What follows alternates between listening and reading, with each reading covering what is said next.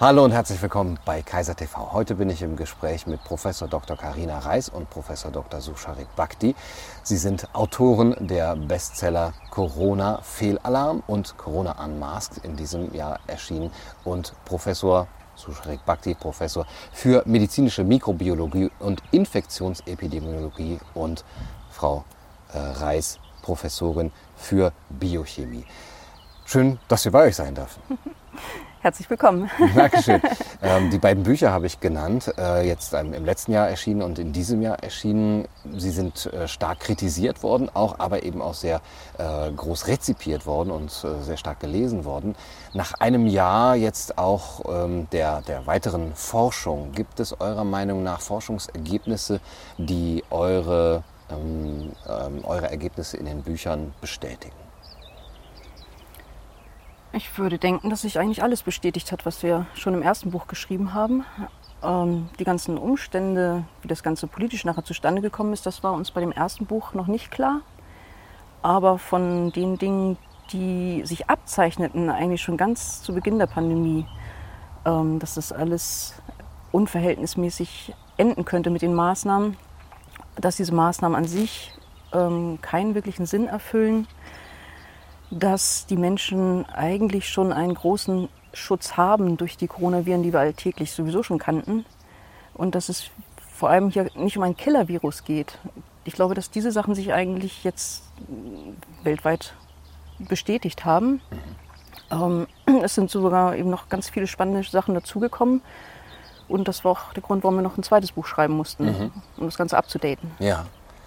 Ja, lasst uns gerne über diese These spricht von der natürlichen Immunität. Ähm, da gibt es jetzt ähm, Forschungsergebnisse, die bestätigen, es ist eben nicht, wie es äh, vorher hieß, es könnte sein, dass der, äh, der Mensch da vollkommen unvorbereitet oder das Virus vollkommen auf einen unvorbereiteten Menschen trifft, sondern es scheint eben eine, die Möglichkeit dieser Immunität äh, da zu sein. Mhm. Ja, der Begriff natürliche Immunität ist ähm, nicht ganz richtig. Äh, natürliche Immunität ist etwas, was angeboren ist.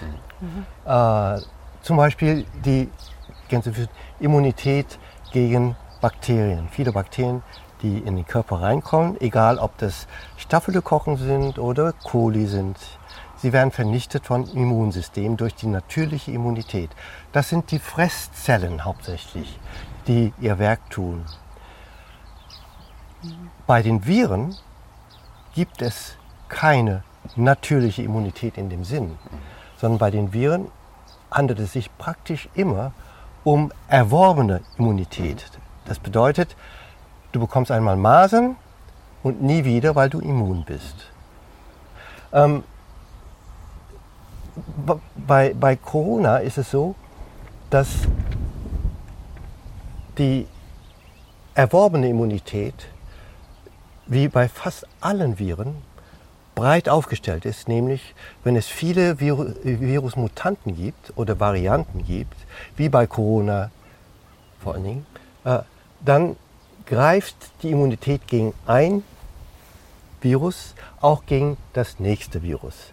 Äh, es ist kein, schöne, äh, kein, kein schöner Vergleich ist, aber ein Virusvariante oder Mutante, das ist wie wenn ein Mensch äh, neu geboren wird, ein Kind, ist er eben noch ein Mensch. Und äh, benimmt sich wie ein Mensch und folgt auch den gleichen Regeln wie wir alle. Ne? Ähm, das Immunsystem kennt also das neue Virus, auch wenn es ein bisschen varia äh, variabel ist. Und ähm, wir haben schon immer gesagt, dass wir davon ausgehen, weil man davon ausgehen muss, dass unser Immunsystem tatsächlich das neue Virus mhm. erkennt. Ich äh, vergleiche das gerne äh, mit, nein, das noch nicht, aber äh, das hat sich jetzt, gerade das hat sich bestätigt. Äh, und zwar in den letzten zwei Wochen sind Arbeiten erschienen, mehrere Arbeiten von verschiedenen Arbeitsgruppen auf der Welt, die bewiesen haben, dass unser Immunsystem nicht blind ist gegen dieses sogenannte neue Virus, sondern dass das Virus erkannt wird. Und das ist eine unglaublich gute Nachricht. Unglaublich. Es ist die entscheidende Nachricht eigentlich des Jahres oder der letzten anderthalb Jahre, weil wir alle jetzt wissen, dank der Arbeit der Forscher auf diesem Gebiet, dass alle Menschen, auch wenn sie nie Kontakt hatten mit diesem Virus, dass das Immunsystem bereits geprimed ist. Das heißt, ist bereit, gegen das Virus vorzugehen. Mit Antikörpern und mit Lymphozyten.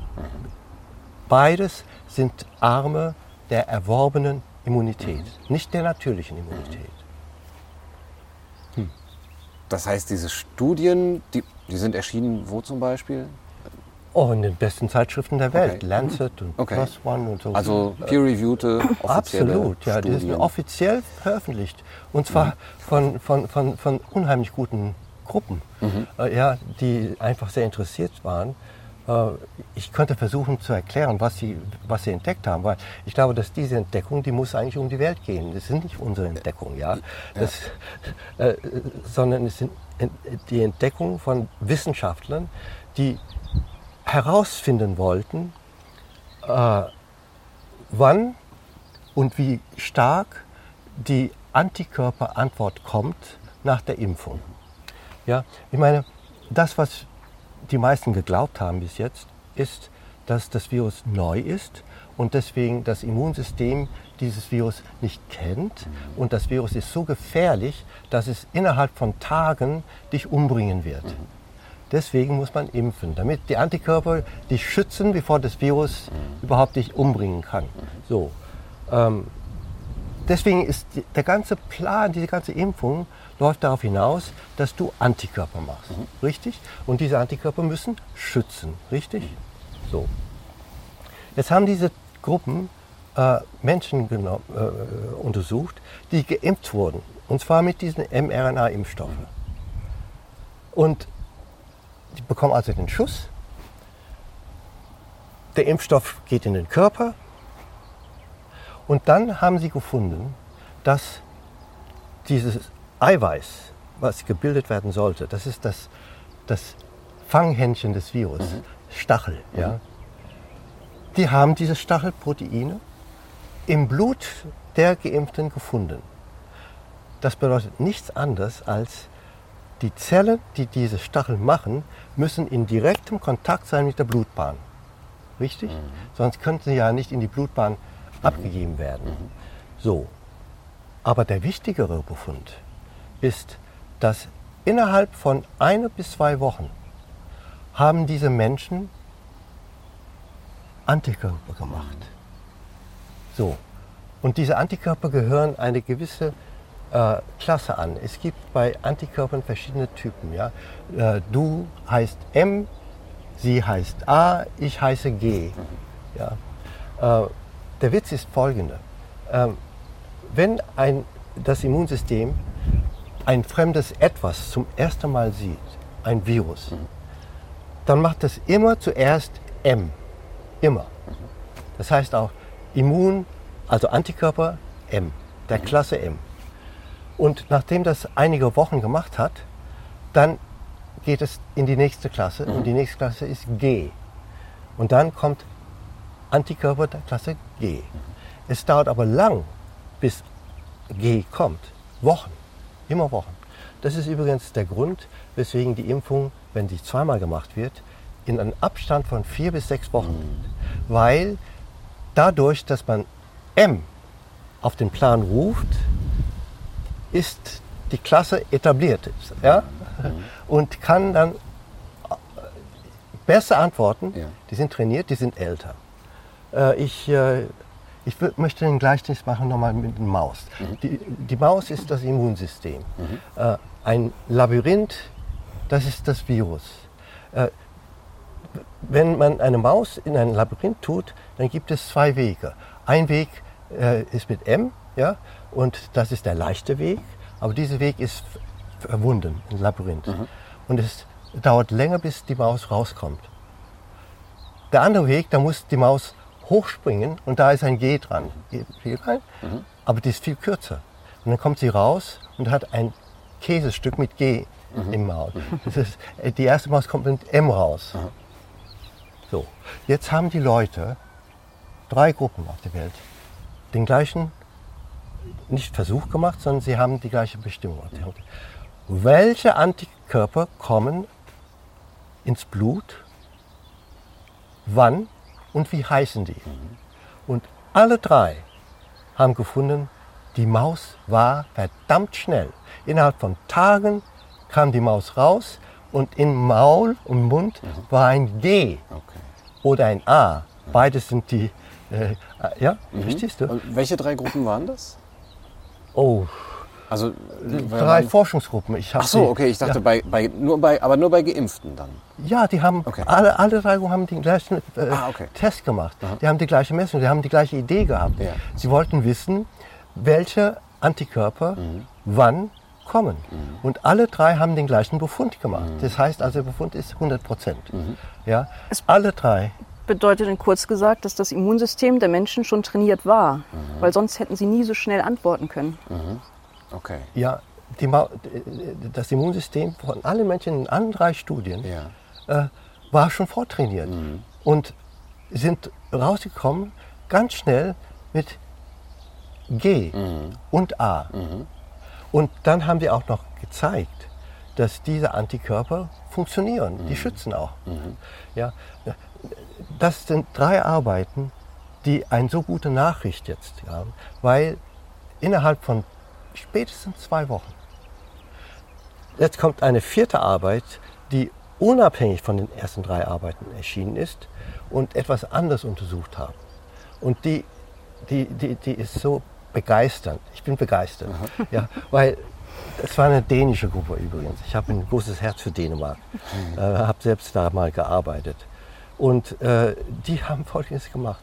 Die haben 203 Menschen genommen, die Covid-19 gehabt haben. Das war schon im letzten Jahr. Ja? Und ähm, diese drei haben sie in drei Gruppen geteilt. Die einen waren recht krank, sie waren im Krankenhaus, äh, sie mussten teilweise, glaube ich, intensiv behandelt werden, nicht alle. Ein Teil, ein Drittel, war krank, aber nicht sehr krank. Und ein Drittel war nicht krank oder kaum krank und die waren zu Hause, die waren überhaupt nicht im Krankenhaus. Und dann haben sie geguckt im Blut, was für Antikörper gebildet wurden und bei wie viel Prozent. Bei allen. Es waren 202 von 203. Auch diejenigen, die überhaupt keine Symptome gehabt haben, sondern nur einen positiven PCR-Test, fanden sie G-Antikörper. Das heißt Erinnerungsantikörper. Ja. Ja? Und wunderbarerweise haben die denen auch gezeigt, dass diese Antikörper alle schützend waren. Das heißt also, und das ist eine wunderbare Nachricht, ja, einfach wunderbar, weil diese Corona-Infektionen, die fangen immer im Hals-Nasenraum, Nasen-Rachenraum an. Das Virus kommt rein und bleibt da stecken und dann gibt es entweder keine Symptome oder leichte Symptome, ja, aber es gibt nie die Lungenentzündung. Die Lungenentzündung entsteht immer Tage danach, wenn genug Viren verschluckt oder den Weg finden in die Lunge. Und das passiert eigentlich relativ selten. Ja. Bei älteren Menschen, die vorerkrankt sind, die bettlägerig sind, das sind Menschen, die sich sehr oft verschlucken. Ja, ja. Mm, Deswegen isst man auch nicht im Liegen und nicht im Liegen. Ja, das ist der Grund. Äh, Die kriegen natürlich öfters diese Viren aus dem rein. Aber das dauert auch Tage, bis die Viren sich vermehrt haben. Richtig.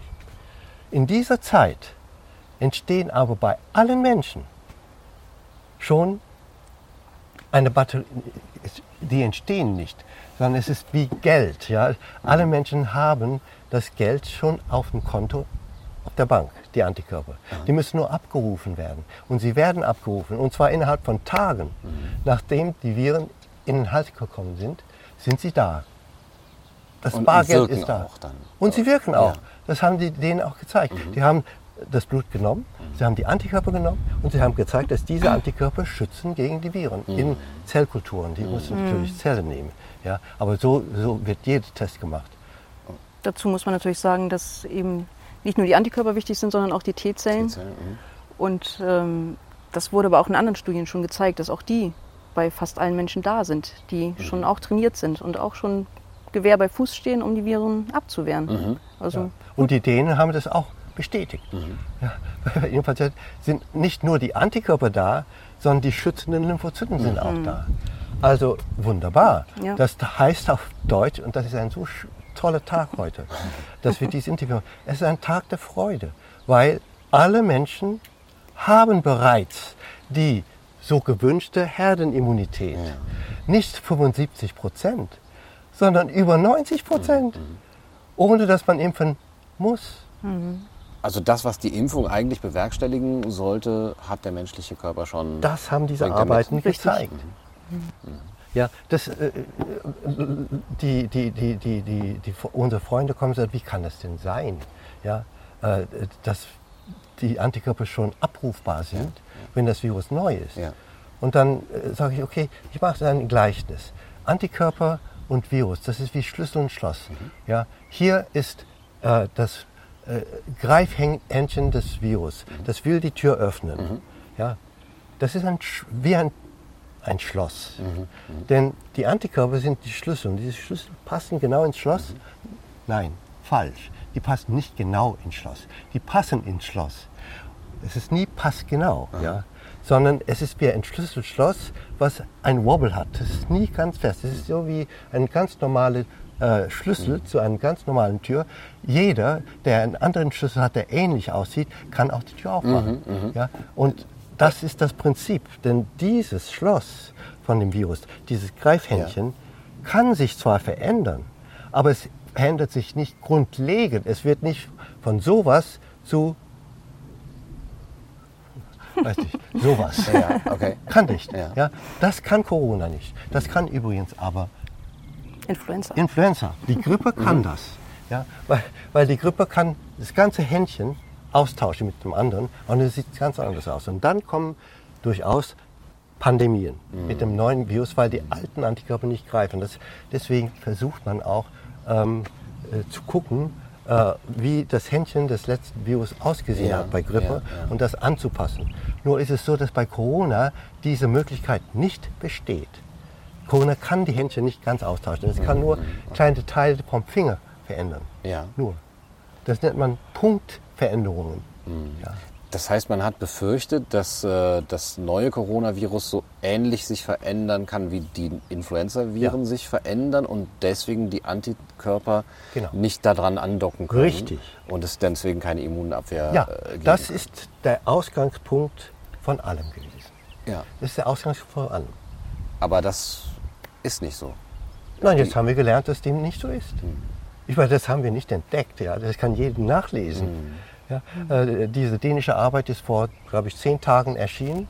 Und die letzte der äh, Arbeiten mit den Impfungen ist am 16., also vor vier Tagen erschienen.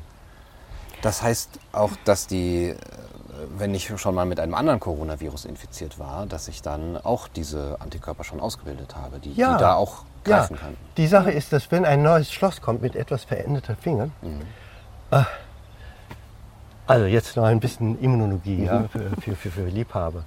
Äh, wenn ich äh, die Antikörper produzierende Zelle bin, dann hänge ich mein Produkt an die Tür, mein, mein Schlüssel. Dieses Schlüssel werde ich machen, wenn das Schloss kommt. Wenn das Virus also kommt und ich äh, sehe das, dann geht's bumm, der Motor wird angeschaltet und ich produziere diesen Schlüssel und schmeiße es raus ins Blut. Okay?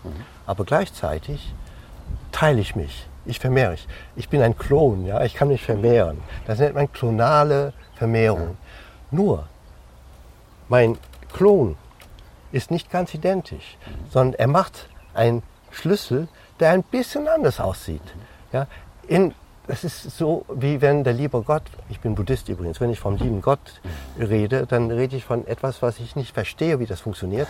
Aber dieses ist wie, äh, ich sag mein, mein Klonbruder, äh, du mach nicht genau dasselbe, sondern denk daran, dass vielleicht ein anderes Virus vorbeikommen wird, mit einem anders verändertes Schloss und vielleicht hast du dann einen Schlüssel, der besser passt als ich.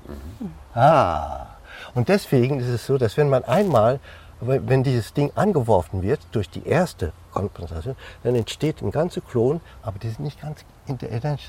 Jede Schlüssel sieht ein klein wenig anders aus. Wenn jetzt ein neues Virus kommt und passt besser auf das andere, du hast das neue Schloss, dann, dann, dann, dann wirst du angeworfen. Das ist das Prinzip der Entstehung der Vielfalt von Antikörpern gegen dasselbe Schloss. Und das Schloss, solange es sich nicht total verändert, wie bei Grippe, bei der echten Grippe, kann es nicht sein, dass es nicht einen Klon gibt oder einen Schlüssel gibt, der da reinpasst. Das war uns eigentlich vom Anfang an klar, aber wir konnten es nicht so artikulieren. Außerdem, Auch nicht belegen. Ne? wir konnten es nicht belegen. Wir konnten es nicht belegen. Ja. Äh, Aber jetzt, Okay. Wobei man vielleicht noch dazu sagen sollte, dass, glaube ich, die Grundidee, die mal im Raum stand, von der potenziellen Gefährlichkeit, von, von der möglichen Gefahr, die ausgeht von SARS-CoV-2, nicht unbedingt durch den Vergleich kam von Influenza-Viren, wo wirklich die ganzen Hände quasi getauscht werden, sondern ein bisschen im Hinblick auf das ursprüngliche SARS und MERS äh, begründet war, wo wirklich Varianten entstanden waren, die wirklich auch 30 Prozent äh, Todesrate hatten, zumindest bei MERS. Ähm, allerdings, dass das bei SARS-CoV-2 nicht der Fall sein würde, hatte man eigentlich schon direkt in China gesehen. Und ähm, alle Daten, die danach zustande kamen, haben auch bestätigt, dass es sich hier eben nicht um MERS oder ein na wirklich direkten Nachfolger von SARS-1 handelt, sondern dass es sich hier um ein Virus handelt, das eigentlich viel mehr Ähnlichkeit hat mit den herkömmlichen Coronaviren, die seit Jahrzehnten sowieso durch die Bevölkerung gehen. ja, tausend. Seit Ja, tausend. Und was ich jetzt noch nicht ganz verstanden habe, ist es eine Atemwegserkrankung oder eine Gefäßerkrankung? Weil du auch gerade von Lungenentzündung dann gesprochen hast, äh, wenn Naja, man das Virus äh, verschluckt. Also äh, primär ist es ein Atemwegserkrankung. Das bedeutet, dass das Virus durch die Luft reinkommt und dann Zellen des Atemwegs befällt. Wenn aber die Lunge befallen ist, und es ist wichtig, dass es die Lunge sein muss, es muss ganz unten sein, ja, wo, wo es diese Bläschen gibt, wo der Gasaustausch, dann äh, gehen diese Lungenzellen kaputt und dann wird das Virus frei, um die Gefäße zu befallen. Das heißt, die Gefäße in der Lunge, ja, sie werden auch befallen, aber nicht viel darüber hinaus. Das heißt, äh, was dann passiert ist, ist, dass man eine kombinierte Gefäß- und Lungenerkrankung hat. Und die Gefäß, der Gefäßbefall führt zu zweierlei. Erstens, es kommt zu Bildung von Gerinnsel. Ja, wenn ein Gefäß geschädigt wird, dann gibt es Gerinnsel. Und deswegen haben diese Leute furchtbare Luftnot. Ja? Ähm, und zweitens ist es so, äh, dass auf geheimnisvolle Art und Weise dieses Virus, dieses Stachel äh, losschickt von den Gefäßen aus. Und weil die Gefäße ja mit der Blutbahn in Verbindung sind, erscheinen die Stachel tatsächlich im Kreislauf. Nicht das Virus, nur die Stachel. Und diese Stachel gehen dann in die Hautgefäße, in, in Nierengefäße und stranden da. Das ist auch publiziert worden im letzten Dezember. Ja. Und das wiederum bedingt, dass an den Stellen äh, Erkrankung entsteht. Weil wenn die Stacheln irgendwo landen, dann können diese Stacheln äh, pathologische, also krankhafte Zustände hervorrufen. Wie das passiert, war nie richtig klar. Aber durch die Arbeiten, die jetzt erschienen sind, ist auch das klar geworden. Und das muss ich jetzt loswerden. Weil als ich ge gesehen habe, dass alle Menschen, die die Infektion haben, bereits nach ein paar Tagen diese G-Antikörper machen und in die Blutbahn schicken. Diese Antikörper werden natürlich überall dort binden, wo die Stachel sind. Und das ist das, was die Leute im Dezember auch publiziert haben. Sie haben gesagt, komisch, ja, dort, wo die Stachel sind, ist das Immunsystem aktiviert. Nicht die T-Lymphozyten, sondern der andere Teil des Immunsystems, der Teil, der einfach da, dafür da ist, dass Bakterien gefressen werden. Ja. Und äh, das nennt sich übrigens Komplement, weil dieses Komplement komplementiert die Aktion des Immunsystems. Und dieses Komplement, wenn die Stachel da sind, greift die Zellen an, wo die Stachel sind. Und deswegen wird das Gefäß lediert und es gibt Gefäßschäden. Insofern ist es auch eine Gefäßerkrankung, Mhm, okay. bedingt durch die Stacheln. Okay.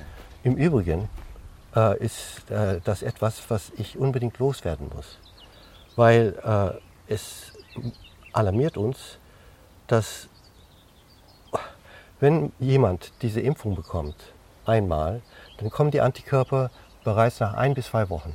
In dieser Zeit geht die Stachelbildung zurück. Ja. Okay, so dass diese Antikörper eigentlich kein Ziel mehr haben.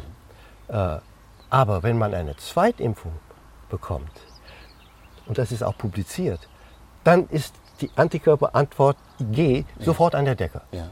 Direkt einen Tag danach ist oben, ja, äh, weil jetzt weiß die Maus total Bescheid. Ja. Und das Problem ist, dass in dieser Zeit die Stacheln gebildet werden. Und das Problem ist, dass die Stacheln dort gebildet werden, wo das Blut hinkommt. Sonst können die Stacheln ja gar nicht freigesetzt werden. Und das bedeutet, ich bin Immunologe, ja. Ich habe ihm gesagt, lasst euer Immunsystem nicht dort angreifen, wo es nicht angreifen sollte. Und ich fürchte, das ist das, was jetzt passiert. Ja. Ich fürchte es. Äh, Ich weiß es nicht, aber es könnte so vieles erklären.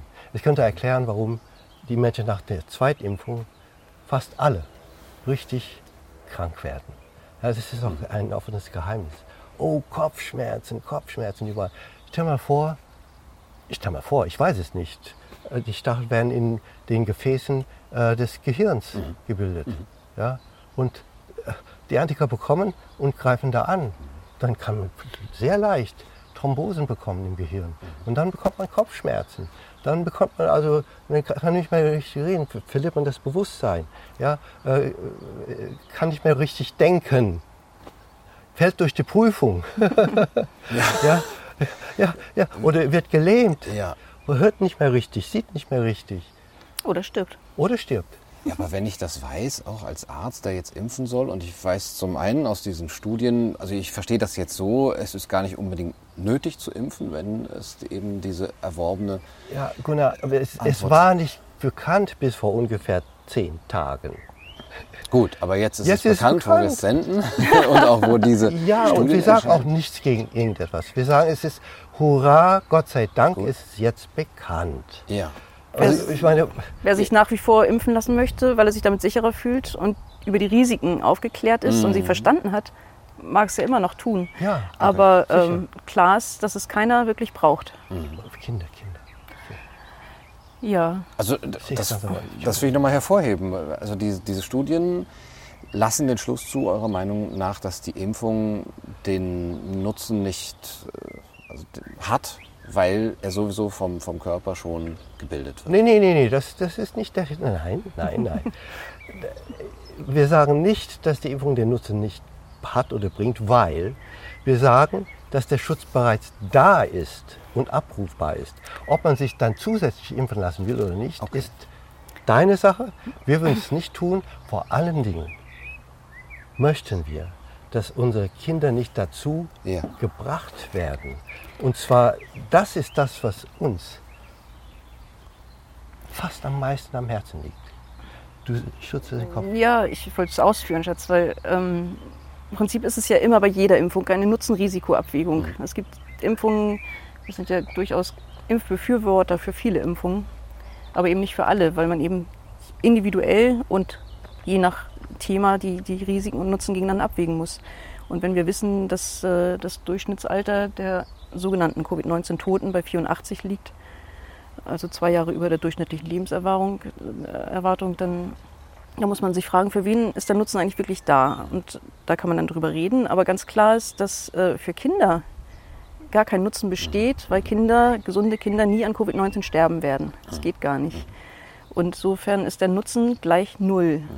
Ähm, und die Idee, dass man jetzt Kinder ab zwölf Jahren anfangen sollte zu impfen, wo klar ist, dass der Nutzen null ist, das Risiko ähm, für schwerste Nebenwirkungen bis hin zum Todesfall aber absolut besteht, ähm, da, da ist, ist, das führt zu einer Fassungslosigkeit, dass, dass Menschen fordern können, sowohl Politiker als auch Mediziner, da, da fehlen mir dann manchmal die Worte einfach. Und das auch noch mit der Rhetorik der Solidarität und Empathie für die Risikogruppen. Genau, um noch ein bisschen Druck aufzubauen. Ja. Leider hören wir auch von vielen Schülern, dass ihre Lehrer und auch die Schulleiter und Rektoren immer wieder die Schüler darauf dahin drängen, lasst mhm. euch impfen. Mhm. Ähm, ich weiß nicht, ob die das selber für ihr eigenes Sicherheitsgefühl haben möchten. Mhm. Es ist äh, auf jeden Fall furchtbar, dass die Kinder teilweise in der Schule auch so ein bisschen, nicht ein bisschen, da wird massiv Druck ausgeübt. Ähm, das kann manchmal gar nicht von den Eltern wieder abgefangen werden oder auch nicht von mhm. den Hausärzten. Ja. Und ähm, da wird den Kindern, die Kinder werden, sind sowieso Opfer dieser ganzen sogenannten Corona-Pandemie und ähm, das jetzt aber mit den Impfungen noch voranzutreiben mhm. und damit das Leben unserer Kinder zu gefährden, mhm. das ist ein absolutes No-Go. Ja. Ja. Können wir das auf ähm, ja, immunologischer, ähm, medizinischer Ebene nochmal deutlich machen, wie die Schädigungen durch eine Impfung vonstatten gehen könnten? Gerade, du hast jetzt Kopfschmerzen und, und äh, Thrombosen genannt. Was könnte da eben der, der Faktor sein, der dazu beiträgt? Worte? Nee, tu mal. Also, ähm, das, das Problem bei dieser Impfung ist, dass man nichts wirklich weiß. Es nicht untersucht im Tiermodell. Deswegen äh, sind alle Gedanken von uns hypothetischer Natur. Konnten nicht anders sein. Aber die bauen auf auf Lehrbuchwissen der Immunologie. Ähm, deswegen haben wir sie auch zu Papier gebracht. So, jetzt ist es so, dass das Immunsystem zwei wichtige Arme hat. Der eine Arm ist der Arm, der gerichtet ist gegen Bakterien und Pilze. Und dieser Arm beruht auf die Aktion von Fresszellen. Wenn ein Bakterium in mein Blut kommt, muss dieses Bakterium gefressen werden. Viren werden bekämpft über das erworbene Immunsystem, ich habe schon gesagt, mhm. das sind Antikörper, die das Andocken hemmen mhm. und, wichtiger noch, die Killerlymphozyten, mhm. die die Zellen umbringen, die dieses machen. So, bei der Impfung entstehen jetzt übrigens der verbindende Faktor, ein verbindender Faktor sind die Antikörper. Weil mhm. wenn ein Bakterium reinkommt ins Blut und ich habe Antikörper gegen die Oberfläche des Bakteriums, dann wird das nächste Signal abgehen von diesen Antikörpern, die gebunden sind. Und dieses ist eine Immunkomponente, die die Fresszellen hervorruft. Das heißt also, wenn ein, ein Bakterium durch die Tür kommt oder Fenster kommt, dann ist im Raum, ja, äh, in diesem Raum mit dem einen Bakterium gibt es vielleicht eine Fresszelle. Mhm. Mehr, mehr sind es nicht. Mhm. Und diese Fresszelle wird das Bakterium nicht finden, weil dazwischen sind auch noch die roten Blutkörperchen. Also ist dieses andere Signal, was abgeht, das Signal Duft. Es wird Duft abgegeben. Hier ist das Bakterium. Und dann kommen die äh, Fresszellen und fressen das. Okay? Mhm. Das ist das Komplementsystem, äh, das die Aktion der Antikörper. So, jetzt bei dieser Impfung ist es so, dass die Stacheln gebildet werden in Zellen, die erreicht werden von dem Impfstoff. Welche sind das? Das ist die erste offene Frage, die nicht beantwortet wurde äh, von der Industrie, weil äh, ja, es gibt keine Informationen. Aber wir müssen davon ausgehen, dass, weil es bekannt ist, dass der Impfstoff in die Blutbahn kommt, es Zellen sind, die in Kontakt mit Blut sind. Und da gibt es nur die Blutzellen und die Zellen der Wand mhm. des Gefäßes. Was anderes gibt es nicht. Mhm. Und deswegen haben wir immer gedacht, die Wandgefäße, äh, Gefäßwände, die werden die Stacheln machen. Äh, wir haben es bis jetzt auch nicht bewiesen, aber alles sieht danach aus. Denn man muss sich vorstellen, dass diese Stacheln dann praktisch aus der Gefäßwand hinausragen. Ja, äh, und der Müll, der produziert wird, wird auch da präsentiert, neben den. Und die Lymphozyten, die sehen den Müll und greifen die Gefäßwand an. Mhm. Das ist das, was wir befürchtet haben die ganze Zeit. Denn wenn die Gefäßwand angekratzt wird, und außerdem ist es so, dass diese Stacheln eine besondere Eigenschaft haben, die, wenn sie ein Plättchen äh, berühren, dann ist es wie, das Plättchen wird gekitzelt, ist richtig bereit, in Aktion mhm. zu gehen. Und wenn die Plättchen explodieren und sie haben einen Platz, wo sie kleben, dann entsteht ein Gerinnsel. Ja. Deswegen hatten wir immer befürchtet, dass Blutgerinnselbildung stattfinden würde. Das haben wir auch im Februar schon geschrieben. Das ist auch im neuen Buch erklärt. Äh, wenn dieses Blut gerinnt, dann ist es ein lebensgefährlicher Vorgang. Jede Bildung von Blutgerinnsel ist lebensgefährlich, denn je nachdem, wo es passiert, kann man leicht verletzt werden oder man kann tödlich verletzt werden. Vor allem im Gehirn, das ist kein Spaß, oder im Herz, Herzinfarkt. Oder, ja, es ist doch klar. Ähm, wenn, wenn, wenn, wenn das äh, in der Lunge passiert, dann gehen die Gefäße zu, wie bei echten Covid, und dann haben die Leute alle Symptome einer Lungenentzündung. Ja? So, nachdem diese Arbeit erschienen ist, diese drei Arbeiten, äh, ist, ist nochmal ein Licht aufgegangen und es ist noch schlimmer geworden in unserem Gehirn. Ja, ob es so ist, weiß ich nicht. Aber stell mal vor, wir haben jetzt nicht nur die Killerlymphozyten, die an dem Müll kratzen, sondern wir haben noch Antikörper, die nach der zweiten Impfung immer da sind. Die werden die Stachel sehen, die aus der Wand herausragen. Sie werden daran binden und sie werden auch das Komplementsystem und die Fresszellen heranrufen und sagen, Fresszelle, greif hier an. Hier ist ein Bakterium oder ein Pilz, denn so schlau ist das Immunsystem nicht. Und wenn die Fresszellen anfangen und fressen wollen, ja, zusätzlich zu den T-Killer-Lymphozyten, dann haben wir ein Szenario, das es nicht gegeben hat in der medizinischen Forschung. Noch nie hat es ein Modell gegeben, wo beide große Arme des Immunsystems ein Ziel angreifen. Und die Vorstellung ist so entsetzlich schrecklich, dass wir Albträume bekommen. Aber ob sie wahr sind, weiß ich nicht. Es ist nur einfach aufgrund von Lehrbuch. Du bist, du, du bist schon sehr ins Detail gegangen, Schatz. Ich glaube, dass, ähm, dass die Grundvorstellung am Anfang auch falsch vermittelt worden ist an die Menschen. Denen wurde gesagt, es ist eine Spritze, die geht in den Muskel und die bleibt im Muskel, was Ja. da reinkommt. Ja. Und diese Vorstellung haben dann viele gehabt, auch ich, Arm tut ein bisschen weh, zwei Tage lang, ein bisschen Kopfschmerzen. Das zeigt ja nur, dass es funktioniert hat und erfolgreich war. Ähm, tatsächlich ist es aber so, dass die Sachen, die in den Muskel gespritzt werden, im ganzen Körper landen. Es ist auch für die Impfstoffe im. Tierversuch bekannt, dass es überall landet. Es landet in den Gefäßen, es landet in den Geschlechtsorganen. Und wenn das Immunsystem, wie wir jetzt inzwischen eben wissen, schon geschult ist und trainiert ist, Landet Zellen auch in der Plazenta. in der Plazenta, genau. Für Schwangere gibt es so viele furchtbare Berichte, wo Schwangere ihr Kind verloren haben und zum Teil auch noch selber dann gestorben sind. Es, es gibt überhaupt so viele Berichte. Es gibt ja seit den letzten 30 Jahren, seitdem wirklich Impfaufzeichnungen auch betrieben werden, aktiv in verschiedenen Datenbanken, es gab ja nie einen Impfstoff, der so viele furchtbare Nebenwirkungen gemacht hat. Kein einziger Impfstoff wird mit so vielen Todesfällen assoziiert. Es geht ja in die Tausende jetzt, die berichtet werden. Und normalerweise wäre das längst ein Grund, diese ganze Sache zu, zumindest kritisch zu hinterfragen, wenn ich es sofort Zumindest zu hinterfragen, ob das sein könnte.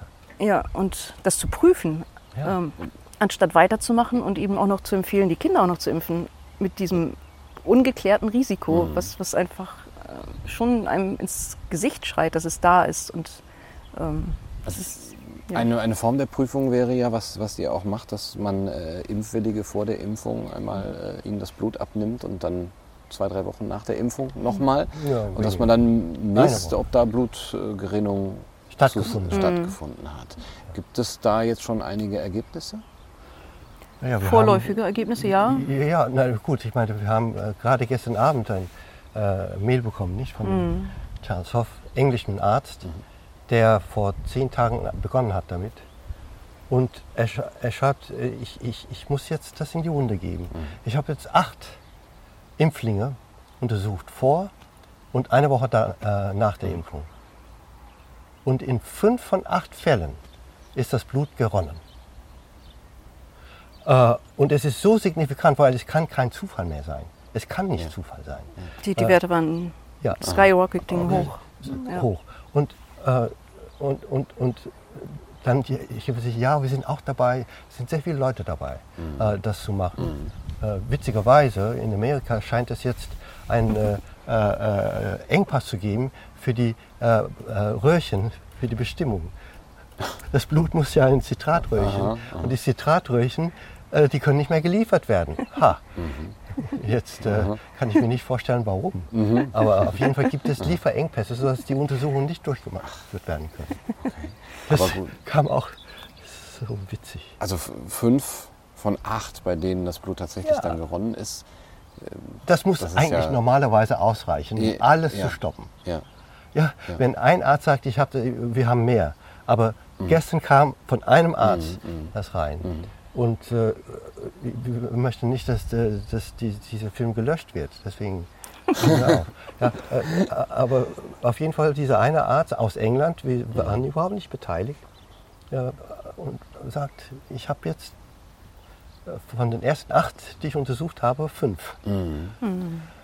Da müsste es doch ähm, nicht nur medizinisch, sondern auch ja medizinethisch und auch juristisch äh, Gegenbewegungen geben, die sagen, Moment, äh, wir, wir haben da auch gewisse Erfahrungen und auch gewisse Gesetze, äh, wie man mit solchen noch nicht erprobten äh, Behandlungsmethoden umgeht oder Naja, nicht umgeht. äh, ja, eigentlich ja, nicht nur national, sondern global, international. Ja. Deswegen ist es so, dass wir jetzt einfach neugierig sind, Mhm. zu sehen, was passiert. Und wir sind da absolut nicht beteiligt. Äh, Wir sind einzig beteiligt in der Aufklärung, an der Kl- Aufklärung zu sagen, das ist jetzt publiziert, das ist jetzt bekannt. Mhm. Und Leute, was ihr damit macht, das ist eure Sache. Äh, Wir haben ja äh, zwei Vereine, Verein äh, Mediziner und Wissenschaftler für Gesundheit, Freiheit, auch im Denken und Demokratie, Meinungsäußerung. Und der zweite Kreis, den, der jetzt aufgebaut ist, ist Doctors for Covid Ethics. Das ist international. Und beide Kreise haben nur eine Aufgabe, nämlich aufzuklären. Wir fordern nichts, wir sagen nichts, wir machen auch keine Vorwürfe jetzt. Keine mehr, weil alles klar ist. Wenn jetzt nichts passiert, dann sind es andere, die die Vorwürfe erheben sollten. Also man zeigt, das könnten die Folgen sein. Ihr wisst jetzt darüber Bescheid und ihr habt die Verantwortung, Ja. das für euch auch zu Ja. entscheiden. Und diese Nachricht geht an das Gesundheitsministerium, an Paul-Ehrlich-Institut, an das Robert-Koch-Institut. Was sie daraus machen und wie das Volk das, was sie machen, rezipieren, wissen wir nicht.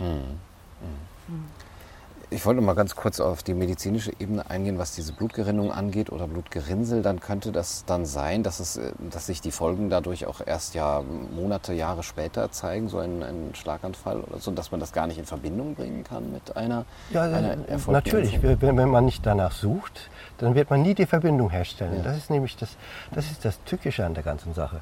Wer sucht, der findet. Wer nicht sucht, der findet nicht. Ja, die Langzeitfolgen sind ja noch völlig ausgeklammert bis jetzt, auch was Ja. die Fruchtbarkeit angeht, was überhaupt Ja. noch, noch alles im Raum steht. Also, Mhm. Da sind ja viele Sachen vorstellbar. Sehr viele Sachen. Ich meine, wenn, wenn man sich vorstellt, äh, dass diese Gerinnselbildung auch in den Ge Geschlechtsorganen, in den Ovarien, Eierstöcken, ja, äh, passieren kann, wo die Eier sind. Die brauchen sie wirklich sehr viel Nährstoff und sie brauchen den Sauerstoff. Und wenn da Gerinnsel sich bilden, wir wissen nicht, was passiert, aber wir können uns vorstellen, dass unangenehme Sachen passieren. Ähm, auch mit der Plazenta. Nicht? Wenn die Plazenta äh, äh, die Stachel macht, dann wird das Immunsystem der Mutter nach der zweiten Impfung spätestens die Plazenta angreifen müssen. Gibt keinen anderen. Ja, aus wissenschaftlicher Sicht bleibt es auch sehr spannend zu sehen, was in der nächsten Erkältungswelle passiert. Ja. Wenn im nächsten Winter natürlich wie immer die Atemwegsinfektionen zurückkommen, nicht nur die Coronas, sondern alle anderen auch. Und wenn dann Menschen ihr Immunsystem schön geboostert haben, am besten noch mit der dritten Auffrischimpfung, weil ja so viele angeblich böse Mutanten unterwegs sind, vielleicht sogar die vierte oder fünfte.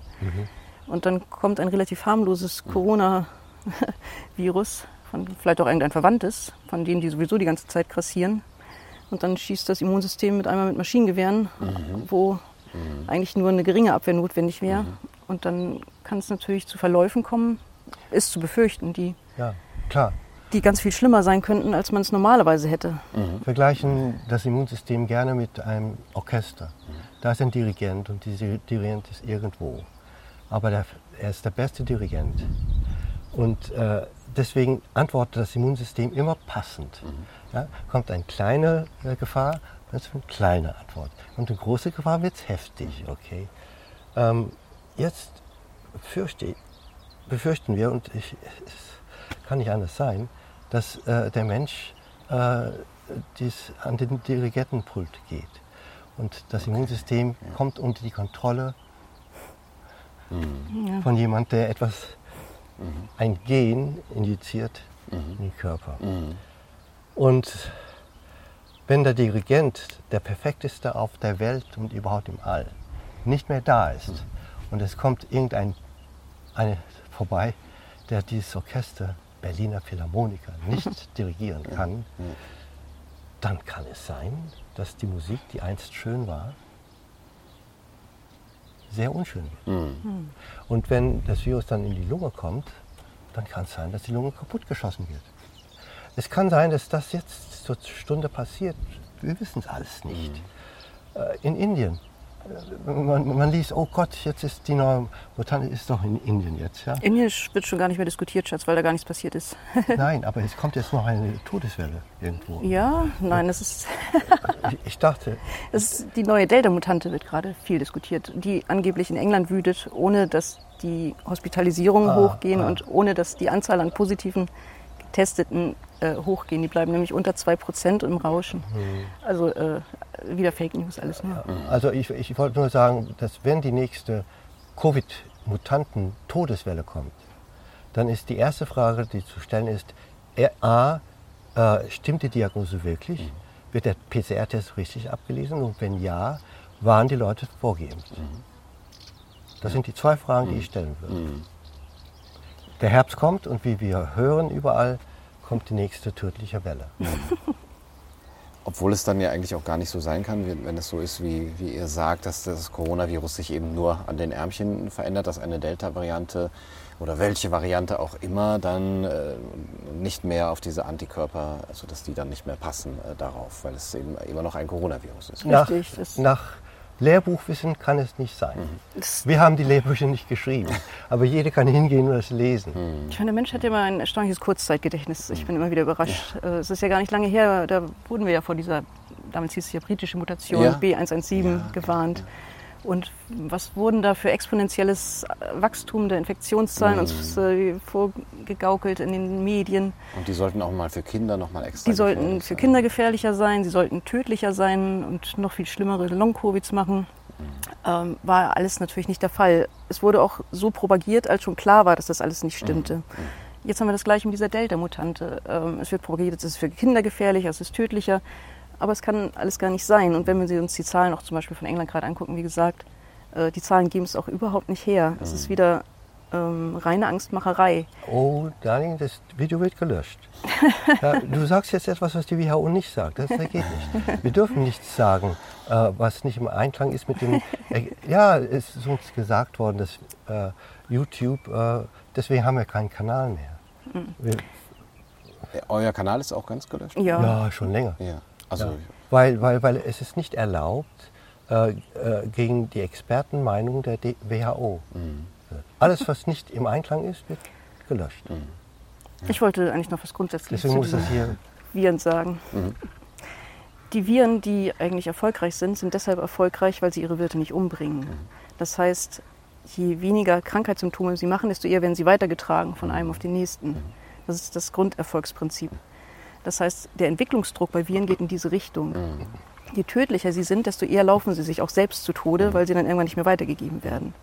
Insofern, ähm, die Viren, gerade Coronaviren, mutieren überall auf der Welt jeden Tag. Mhm. Wir können jetzt überall anfangen, nach irgendwelchen Mutanten zu suchen und damit wieder neue Schreckensszenarien zu verbreiten, aber es ist völlig irrsinnig, dieses zu tun, weil diese Mutanten da sind und weil die Wahrscheinlichkeit, dass jetzt aus SARS-CoV-2 tatsächlich nochmal ein Killer-Virus werden könnte, gegen Null tendiert. Mhm. Okay. Auf der ähm, gelben Liste, das ist so eine Einschätzung für die Wirkweise von Arzneimitteln, äh, ist zu lesen, dass es ähm, keine Vorteile gibt äh, zwischen, äh, also von mRNA-Impfstoffen in Bezug auf herkömmlich, äh, herkömmlichen Impfstoffen. Und trotzdem ähm, ja, impft man eigentlich in der EU fast ausschließlich mit, mit diesen mRNA-Impfstoffen. Die Produktionsweise ist allerdings günstiger. Ähm, könnt, könnt ihr euch das erklären, warum diese beiden Sachen einfach so in, in, in einem groben Missverhältnis stehen? Nun, wenn man wirklich vorhat, äh, sieben Milliarden Menschen auf der Welt zu impfen, dann wäre das mit herkömmlichen Impfstoffen nicht machbar gewesen, weil es mhm. viel zu kostenintensiv und zu langwierig gewesen mhm. wäre. Und man muss natürlich im Hinterkopf haben, dass die Pharmafirmen schon seit Jahren mit den Hufen scharen, endlich mal über mRNA-Impfstoffe mhm. Medikamente auf den Markt zu bringen. Aber die Gefahr war bisher immer viel zu groß. Man hätte das in jahrelangen Studien, Tierversuchen erste Versuche an verschiedenen Menschen. Mhm. Hätte man das über die nächsten Jahrzehnte vielleicht machen müssen. Im Prinzip war das jetzt die mRNA zum Einsatz bringen zu können, war wie ein Lottogewinn für die Pharmaindustrie. Mhm. Denn jetzt ist ja schon, ähm, es wird ja schon darüber diskutiert, ob wir nicht über mRNA Gabe auch Herzinfarkte heilen können, Malaria, Alzheimer und im Prinzip mhm. alles jetzt. Mhm. Und es ist absolut kostengünstig. Und wenn man erstmal die Zulassung hat, nicht nur die Notzulassung, sondern die echte Zulassung, dann kann man ja alles Mögliche reinpacken. Mhm. Und damit eröffnet sich für die Pharmafirmen für die nächsten Jahrzehnte ein Markt. Für immer. Für, für immer ein Markt, der, der Dimensionen hat. Äh, da wird mir ganz schwindelig, wenn ich daran denke, die Zahlen. Mhm. Ähm, das ist, kann man einfach so als Tatsache, glaube ich, feststellen. Gefahrlos? Weiß ich nicht. Man kann es einfach feststellen. Mhm. Es ist halt so. Und es besteht aber auch die, die Möglichkeit, dass diese mRNA, also nochmal zu der Wirkweise selber, auf die DNA äh, also transferiert äh, wird? Grundsätzlich ähm, geht man davon aus, dass in menschlichen Zellen das ein nicht sehr häufiges Ereignis ist, mhm. auch wenn prinzipiell die Zellen unseres Körpers die Möglichkeit dazu haben muss alles am richtigen Ort sein und dann richtig zusammenkommen. Aber dass es grundsätzlich passieren kann, ist in Studien gezeigt worden. Mhm. Ähm, nur würde ich da nicht das große Risiko sehen. Mhm. Das ist was, was passieren kann, aber ich würde das ähm, in einer Auswirkung eher als ein seltenes, also in einer negativen Auswirkung für die Gesundheit eines Menschen eher als ein negatives Ereignis einordnen. Und die große Gefahr, die sind, die sind die, die wirklich riesigen Gefahren dieser Impfstoffe sind die akuten jetzt erstmal ja. durch die Gefäßschädigungen, durch die Thrombosen und durch die in absehbarer Zeit wahrscheinlich sehenswerten Langzeitfolgen, die da mhm. kommen werden, mhm. wie Herzinfarkte, Schlaganfälle oder eben ein hyperaktives Immunsystem, eine zu starke Immunantwort im nächsten Herbst bei den nächsten Infektionswellen. Ähm, da kann schon so viel schiefgehen, dass sich diese Langzeitfolgen, die sich durch Schnipseleinbau von DNA theoretisch immer mal wieder vonstatten gehen können, dass sich die eigentlich ganz weit nach hinten legen würde, was jetzt die Gefährlichkeit dieser Impfstoffe angeht. Okay. Ja, es gibt diese Startcodons, also diese molekularen Genschalter, wie ich lese, äh, die dann erwünschte Proteine jeweils äh, eben produzieren lassen, die offenbar dieser Impfung beigefügt sind. Könnten die dann nicht beim, ähm, beim Einbau äh, in, in das Genom krebsauslösend sogar sein? Oh, so schnell geht es nicht. ja, kann man nicht ganz ausschließen. Auch da ist das Risiko, glaube ich, nicht wirklich sehr groß, aber man kann es nicht, definitiv nicht ausschließen. Und das ist was, das werden wir in zehn Jahren wissen. Ich, ich meine, die, die, die Gefahren, die sich jetzt auftun, die unmittelbaren, Sofortgefahren und mittelfristigen Gefahren, sind mhm. so, es, es ist so, wie wenn, wenn man ins Auto steigt und, und äh, mit 400 Stundenkilometer durch die Gegend rast und fragt, wenn man mit 30 fährt, kann es auch einen Unfall geben. Ah, okay. Ja, ich meine, es kann, aber, aber lass uns doch mhm. das äh, besprechen und ansprechen, was so unglaublich gefährlich ist. Ja. Und würden die Nanopartikel, die, äh, glaube ich, bei BioNTech in dem Impfstoff äh, drin sind, würden die auch zu den immanenten Gefahren gehören? Ihr habt auch von, von der Blut-Hirn-Schranke oder, oder dass die Plazenta durch. Äh, ja, aber das sind alles, alles, alles, Dinge, die äh, hypothetisch sind, bis sie wirklich erwiesen sind mhm. und zu weit weg vom Schuss sind. Ja, äh, lass uns mal über, über das passiert, was, was vor unseren Augen jetzt mhm. passiert. Mhm. Und ich denke, was passieren könnte, denn dann fangen wir wirklich an zu spekulieren, mhm. hypothetisieren und uns nicht so besonders glaubwürdig zu machen. Vorstellbar wäre vieles, aber belegen kann man gar nichts. Ja. Insofern ist das was, was die Langzeitstudien zeigen müssen. Aber wie so Schritt sagt, Und was andere Wissenschaftler dann durch gezielte Analysen, d- das können wir ja gar nicht, äh, uns untersuchen sollen. dass die im Moment so viele Gefahren direkt auf der Hand, dass wir wirklich, äh, dass die Menschen wirklich darauf aufmerksam gemacht werden müssen, bevor sie sich für diese Impfung entscheiden oder nicht entscheiden. Das ist, glaube ich, das viel Wichtigere. Ja, vor allen Dingen äh, die Ärzte müssen aufgeklärt werden. Das ist äh, unsere höchste, äh, unser höchstes Ziel ist jetzt eigentlich nicht unsere Mitmenschen aufzuklären, sondern unseren Kolleginnen und Kollegen zu sagen, dass diese Arbeiten erschienen sind, die nach Lehrbuchwissen medizinisch aussagen, dass alle Menschen bereits ein aktiviertes Immunsystem, ein ja, aktivierbares, abrufbare Immunantwort haben und deswegen nicht unter Lebensgefahr schweben, wenn sie infiziert werden. Punkt. Der zweite Punkt ist, dass bei allen Menschen befürchtet werden muss, dass spätestens nach der zweiten Impfung schwere Nebenwirkungen sich ergeben werden, weil die Antikörper zusätzlich zu den Killer-Lymphozyten dasselbe Ziel angreifen werden. Es kann nicht ausbleiben. Und deswegen müssen die Ärzte den Patienten das erklären. Das ist ihre Aufklärungspflicht. Wie ist derzeit der Stand in der Ärzteschaft und bei den Wissenschaftlern? Ihr zitiert jetzt auch diese Studien und ich bin mir da immer unsicher. Passiert der jetzt was? Kommt da Bewegung rein? Kommt da so ein gewisser Zweifel auch? Und, und hört, hört man euch eher zu? Du hast zum Beispiel vor einem Jahr auch äh, äh, beklagt oder, oder erstmal konstatiert, dass man dich zum Beispiel jetzt nicht äh, groß äh, befragt hat in, in größeren äh, Talkshows oder so zu, zu diesen Sachen, so dass äh, dass das irgendwie mal der, der breiten Bevölkerung oder sei es auch nur der Ärzteschaft bekannt werden würde. Hat sich da irgendwas geändert? Nee, leider nicht wirklich. Im Prinzip ist es natürlich schon so, dass gerade viele Hausärzte, die mit den Impfungen angefangen haben, auch die Rückmeldung bekommen von ihren Patienten, wie schlecht es denen häufig geht und dass viele dann gesagt haben, ich höre auf mit den Impfungen. Das gibt es durchaus auch. Aber leider ist es nach wie vor in der Ärzteschaft so, dass viele diese Publikationen gar nicht lesen, gar nicht lesen Nee, wollen. Diese Publi- li- liest kein Arzt. Ja. das ist eine wissenschaftliche Zeitschrift.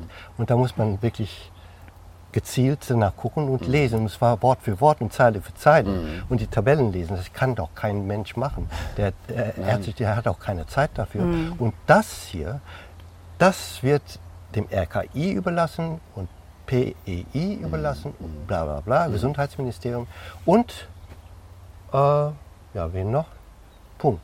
Nur es geht auch an viele Ärzte direkt jetzt. Nein, Die diese, Informationen. diese Information, die ich, ja, wir werden es verteilen. Mhm, genau. Ja, wir werden es verteilen, ja. Nicht wir, sondern unser Netz. Ja. Ja, aber das ist sehr viel Arbeit. Also das, was eigentlich die Aufgabe des RKIs wäre oder des Paul-Ehrlich-Instituts oder vielleicht des Deutschen Ärzteblatts oder wo könnte so etwas äh, Absolut. erscheinen? Und ich, ich, ich, ich zögere nicht zu sagen, ich mache den Vorwürfe. Jetzt geht es jetzt nicht gegen die Richtlinie der WHO, Leute.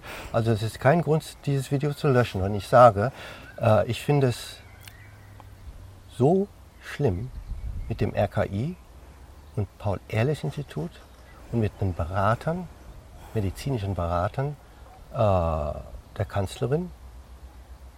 Die hat überhaupt, überhaupt keinen Immunologe und Infektionsepidemiologe äh, zu Rate. Ja, gut, es, niemand. sind, es sind beides Institute, die der Regierung unterstellt sind, schätze ich. Ja, und die einzigen, die sie zu Rate ziehen, sind ihre eigenen.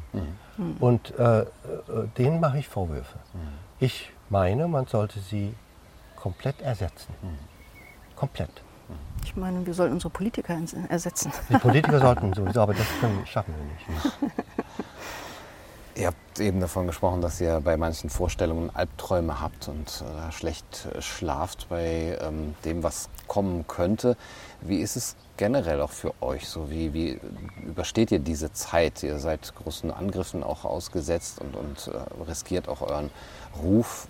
Ähm, wenn ihr in die Zukunft blickt, auch was ihr euch da vorstellen könntet, was, was jetzt kommt, habt ihr da Hoffnung und sagt, jetzt, jetzt könnte es einen, einen Durchbruch geben oder diese Szenarien sind doch alle sehr ähm, bedenklich? Im Prinzip ist der Ruf relativ egal, weil das, was uns antreibt, ist die Sorge über die Zukunft von unserem Sohn. Mhm. Und was für eine Gesellschaft will er auf, soll er aufwachsen, kann er aufwachsen? Ähm, er würde sicherlich nie in eine Schule gehen, in der er gezwungen wird, sich mit Masken zu vergiften. Auf keinen Fall. Ähm, insofern, wir leben in einem Land, in dem man zwar seine Meinung äußern kann, aber dann auch mit entsprechenden Strafmaßnahmen rechnen muss. Von den Grundgesetzen unserer Demokratie, Freiheit, Recht ähm, auf Selbstbestimmtheit und äh, viele andere mehr, Gleichstellung, Gleichberechtigung, das ist ja nicht mehr viel über. Wir sind ja schon. Es ist gar nichts über. Es ist sehr wenig über, sagen wir mal so. Wenn man sieht, wie, wie selektiv auch die Polizisten manchmal vorgehen gegen mhm. Menschen, die jetzt zu Hunderten ganz dicht beieinander die mhm. Europameisterschaft gucken und dann stehen da drei Demonstranten auf ihrem Sicherheitsabstand mhm. äh, und kritisieren die Corona-Maßnahmen. Die werden dann von der ganzen Polizeieinheit drangsaliert. Mhm. Und das, wenn, wenn, jemand äh, zu laut spricht, wie Stefan Hockertz, mhm. der einer der äh, größten Impfaufklärer äh, überhaupt ist, der immer von Anfang an gesagt hat, die Impfung ist nicht richtig geprüft und so weiter. Und du weißt ja, dass äh, äh, die Kripo ihn aufgesucht ja. hat, voll mit Schießgewehren. Unser Professor Hockertz, ehemaliger Direktor eines Instituts an eines der besten Toxikologen Deutschlands, mhm. wird von der Kripo äh, im Prinzip so eingeschüchtert und ähm, das hat uns auch krank gemacht. Mhm. Wie, wie, kann man einen Menschen so unwürdig, so, wie, wie, warum mhm. schämen sie sich nicht? Mhm. Wieso schämen die Leute sich nicht? Wie, die, die Kripo, die Leitung, wer hat es angeordnet? Ja, mhm. Das kann nicht sein. Ja, das, äh, unser äh, Ronny Weikel, mit dem wir auch, der auch den Verein gemacht hat, der ist auch aufgesucht worden. Mhm. Seine Praxis ist durchsucht worden. Warum? Weil er Maskenatteste ausgestellt mhm. hat. Und warum hat er Maskenatteste ausgestellt? Weil er wusste als Arzt, dass diese Masken schlecht sind für die Kinder. Warum wusste er das? Weil wir das lernen. Man kann nicht die, an, den Mund stundenlang bedecken. Da steigt unweigerlich die CO2-Konzentration hinter der Maske. Es ist so. Da mhm. kommen diese Leute und sagen, die, die Schulleitung, nein, das denkt man nur und das kann sowieso nicht so schädlich sein. Ja? ja. Darf ich weiter erzählen? ja, ich weiß nicht. Das nein, darf. Möchtest du noch? Okay. Ja, ich möchte. Ich möchte. Mein Gott. Ja, ich wollte. Die, die, die, haben die, die der Ronny äh, praktisch fast ruiniert auf seinen Ruf. Hm. Ja, und äh, dann ist es so, äh, dass im, im Gegenzug ist eine äh, Arbeit äh, entstanden an Kindern und äh, es wurden 45 Kinder äh, untersucht, die Masken getragen haben. Und es wurde die CO2-Konzentration mhm. hinter der Maske gemessen, echt mhm. und dokumentiert. Und diese Arbeit hat gezeigt, dass alle 45 Kinder vergiftet wurden. Und zwar nach neun Minuten schon hatten sie alle ein Mehrfaches von der Konzentration hinter der Maske, also eingeatmet, als an dem Arbeitsplatz eines deutschen Erwachsenen überhaupt zulässig ist. Mehrfach. Je jünger das Kind, desto höher. Und zwar die jüngsten Kinder, sechs, sieben Jahre, hatten Werte, die waren teilweise zehn bis zwölffach höher als die zulässige Konzentration. Jetzt, mhm. äh, und diese Arbeit wird demnächst raus sein, mhm. zitierbar sein. Und wenn die raus ist, dann werden alle Leute in Deutschland wissen, dass sie ihre Kinder über Monate haben vergiften lassen. Und ob, wenn sie das weiter tun wollen, glaube ich, wird es nicht gehen, weil es nicht erlaubt, mhm. Kinder zu vergiften. Ich glaube, es ist nicht erlaubt. Das ist Körperverletzung. Es ist also eine ganz neue Situation entstanden. Und äh, Ronny Weikel und viele andere, äh, die das gemacht haben mit den Masken, sind im Prinzip existenziell mhm. was zerstört worden, mhm. weil sie ärztlich gehandelt haben, hm. als als Ärzte, mhm. die ihre Pflicht erfüllen. Sie wollten die Kinder wahren vor einem Körperschaden. Mhm. So. Und das geht jetzt vor Gericht. Er ist ja verklagt. angeklagt. Darf ich jetzt auf Gunners Frage zurückkommen? Jetzt? Ja, ich meine, das mit den Masken, das musste ich, äh, aber ich habe gerade mit ihm gesprochen und sagte, ja, ich hoffe, dass es gut geht vor Gericht. Äh, ja, du weißt, wie die Juristen sind. Und sagte, ja, ich weiß nicht, wie die Juristen sind. Ja. Ich weiß nur, dass du, du kannst dein Kind nicht vergiften. Punkt. Ja, dieses Dilemma ist einfach riesengroß und es zieht sich ja durch sämtliche Bereiche unserer Gesellschaft. Und ähm, deswegen ist natürlich schon die Frage, wie geht es weiter und wie bleibt man eigentlich stabil in dieser ganzen Situation. Da hilft uns schon, dass wir einfach einen unheimlich tollen Bekanntenkreis dazu gewonnen haben. Das ist wirklich ein Geschenk dieser Krise, dass man einfach furchtbar viele tolle Menschen kennengelernt hat. Hier sitzt eine. Gleichfalls.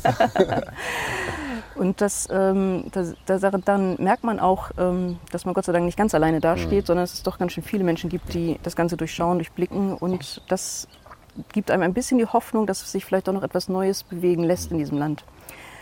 Ähm, wir sind so ein bisschen, ich meine, mit dieser Krise umzugehen, muss ja jeder irgendwie seinen eigenen Weg finden. Einige ziehen sich einfach so ein bisschen zurück und sagen, lass sie machen, wir bleiben hier einfach unter uns und scheren uns da nicht drum. Das können wir nicht machen, weil wir diesen Kleinen noch haben und der muss in zwei Jahren in die Schule, der muss irgendwie dieses System durchlaufen, wenn es denn sein soll hier. Und da müssen wir jetzt wirklich auch herausfinden, ob sich in diesem Land noch was ändern lässt oder eben nicht. Und wenn nicht, dann würden wir das Land sicherlich verlassen. Das ist ganz klar. Viele unserer Freunde sind schon gegangen. Ähm, und das war auch etwas, worüber wir schon sehr intensiv diskutiert haben Diskutieren. und noch diskutieren. Allerdings dann aber zu dem Punkt gekommen sind, ähm, einfach jetzt wegzugehen. Im Prinzip ist es ja durchaus ein, ein Land, in dem auch der Kleine mal groß werden sollte, das einfach ja auch ein schönes Land ist und viele, viele gute Sachen hat. Äh, wegzugehen, ohne dass man versucht hat, nochmal nicht über die Wissenschaft, weil das haben wir jetzt alles getan, aber vielleicht über die Politik was zu verändern. Das, das ist eigentlich das, der Punkt, an dem wir dann stehen geblieben sind und haben gesagt, wir müssen zumindest noch einen Versuch starten, ähm, einen neuen Weg gehen und ähm, dann werden wir sehen, ob das eine Chance hat oder ob es auch keine Chance hat und dann Ja, muss ja. die nächste Entscheidung getroffen werden. Okay. Ja, jetzt sind wir auch politisch in der Basis. Das, Ja. ist, das ist wohl äh, bekannt geworden. N- Nicht, nicht, weil wir denken, dass das entscheidend ist, sondern wir denken, dass es fast der letzte Weg ist, ist die letzte Chance. Mm, Und es ist de- der Weg, den wir noch nicht versucht haben. ja, Das heißt, wenn sich jetzt bei der Bundestagswahl herausstellen sollte, dass doch schon eine, eine größere Masse an Menschen, eine größere Zahl das auch sieht und äh, auch dementsprechend wählt, dann würdet ihr auch diese Entscheidung nochmal überdenken und würdet Ja. sagen, äh, Ja, Klar, genau. ich meine, wenn die Basis es schafft, die 5% Hürde schafft, äh, dann werden wir auf jeden Fall auch da, wenn man A sagt, muss man auch B sagen. Jetzt haben wir Basis gesagt, dann müssen wir auch C sagen. Und dann würden wir äh, uns dafür einsetzen. Das heißt, wenn die Zuschauer äh, Carina und Suscharit und ihren Sohn in Deutschland weiter sehen möchten, dann wissen sie, was sie zu tun haben, wie sie zu wählen haben. Carina, Suscharit, vielen Dank für das schöne Gespräch. Danke dir. Danke dir für den Besuch. Gerne. Das war's für heute bei Kaiser TV. Ich hoffe, es hat euch gefallen. Bis zum nächsten Mal. Macht's gut. Nur du sollst der wir. meines